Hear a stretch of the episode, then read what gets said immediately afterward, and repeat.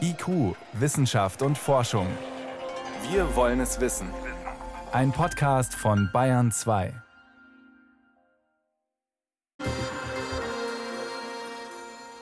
Weit reisen darf man gerade nicht. In den letzten Wochen hatte ich trotzdem immer wieder das Gefühl, jeden zweiten Morgen in einem anderen Land aufzuwachen. Immer wieder neue Regeln. Rausgehen erlaubt, aber alleine und bitte nicht auf die Bank setzen. Dann rausgehen vielleicht sogar mit Picknick zwischendurch und sogar spazieren gehen mit einer Freundin. Läden zu, Läden wieder auf, erst ohne Maske, aber mit Abstand, dann unbedingt auch mit Maske und so weiter. Und bei all dem fragt man sich, wie lange soll das eigentlich noch gehen? Wird das irgendwann auch mir noch gefährlich? Klare Antworten gibt es selten, das ist unbequem und es ist ein idealer Nährboden für krude Spekulationen und Verschwörungstheorien. Die Spitze davon sieht man unter anderem auf Transparenten bei den sogenannten Hygienedemos. Pia Lamberti ist Sozialpsychologin an der Universität Mainz und forscht zu Verschwörungstheorien. Welche Erzählstränge sind denn aktuell besonders attraktiv? Also es gibt einmal die, ich würde sagen, Gruppe, die sagt, das Ganze existiert nicht. Beispielsweise Corona wurde erfunden, um das Bargeld abzuschaffen. Dann gibt es die Menschen, die glauben, das ist im Labor entstanden, teilweise sogar, dass es eine Biowaffe sei. Und dann haben wir diese ganze, die Zwangsimpfung wird jetzt eingeführt, Verschwörungsnarrative. Und da werden dann unterschiedliche Feindbilder bemüht. Mal ist es Bill Gates, mal die Virologen, die Regierung, Soros. Also das sind so die unterschiedlichen Narrative, die es gibt.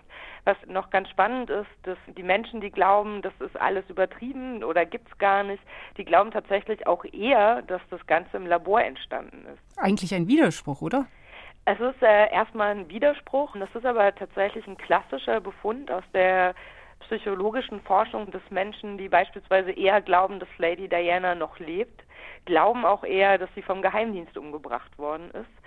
Das wurde zu Beginn der Forschung eher als Beleg für Irrationalität gedeutet. Mittlerweile gehen wir aber eher davon aus, dass das Ganze zeigt, dass wir hier eigentlich von einem Weltbild sprechen. Also dass das Menschen sind, die sagen, die da oben müssen was im Schilde führen. Ich weiß vielleicht nicht, wie es passiert ist. Ich weiß nur, es muss irgendwie anders gewesen sein. Also vielleicht war es so oder so, ist mir auch egal, aber das, was die sagen, stimmt nicht. Genau, so ungefähr, ja.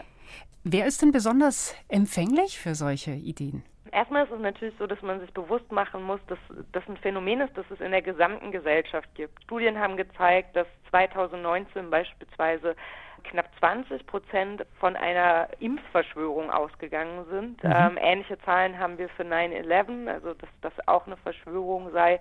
Und wenn es um so abstrakte Narrative geht, dann ist es sogar so, dass beispielsweise ein Drittel glaubt, dass Politiker und andere Führungspersönlichkeiten eigentlich nur Marionetten sind. Also das ist ein Phänomen in der gesamten Gesellschaft.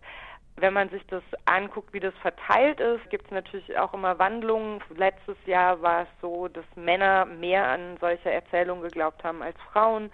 Ost-West gab es keine Unterschiede mehr. Es gab nochmal einen Unterschied von Bildung.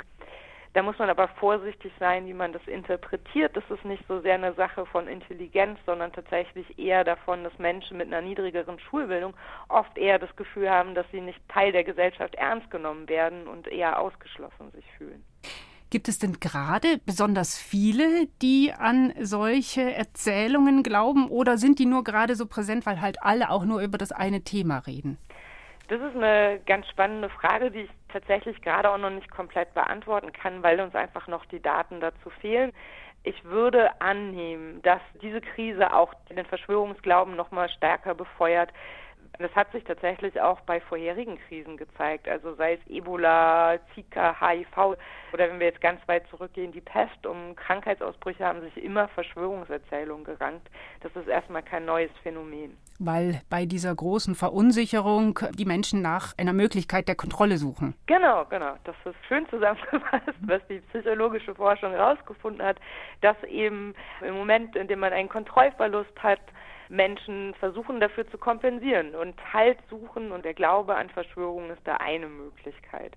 Jetzt müssen wir ja gerade in solchen Zeiten eigentlich als Gesellschaft im Gespräch bleiben, um zu diskutieren, abzuwägen, was tun wir, wie wägen wir auch Einschränkungen des öffentlichen Lebens ab gegen andere Dinge, die uns wichtig sind. Wie kann man jetzt vernünftig ins Gespräch kommen, gerade mit Menschen, die eben solchen Verschwörungserzählungen anhängen? Also ich denke auch, dass gesellschaftliche Diskussionen jetzt unglaublich wichtig sind. Das sind einschneidende Maßnahmen und die haben ihren Grund, aber natürlich muss man auch darüber diskutieren, wie weit kann sowas gehen, wie weit darf das gehen. Ich glaube, ein Problem, und ich spreche jetzt hier tatsächlich von Verschwörungsideologen, also Menschen, die ein stark verschwörungsideologisches Weltbild haben, ist eben, dass man da nicht mehr diskutieren kann. Das heißt, das sind Menschen, die gerne ihre eigene Sicht auf die Dinge verkünden, die ihre eigenen Wahrheiten verbreiten, aber die eben nicht Gegenargumente hören möchten. Und das verunmöglicht ja einen gesellschaftlichen Diskurs. Und dann steht man vor der Herausforderung als Gesellschaft, was tut man jetzt eigentlich? Wie geht man eigentlich damit um und wo setzt man Grenzen? Ich weiß auch nicht, ob ich darauf schon eine Antwort geben kann. Ich glaube, das ist wirklich ein Diskurs, der noch geführt werden muss. Was bereitet Verschwörungstheorien den Boden und wie kann man damit umgehen? Vielen Dank, das war Pia Lamberti, Sozialpsychologin von der Universität Mainz. Danke. Sehr gerne doch.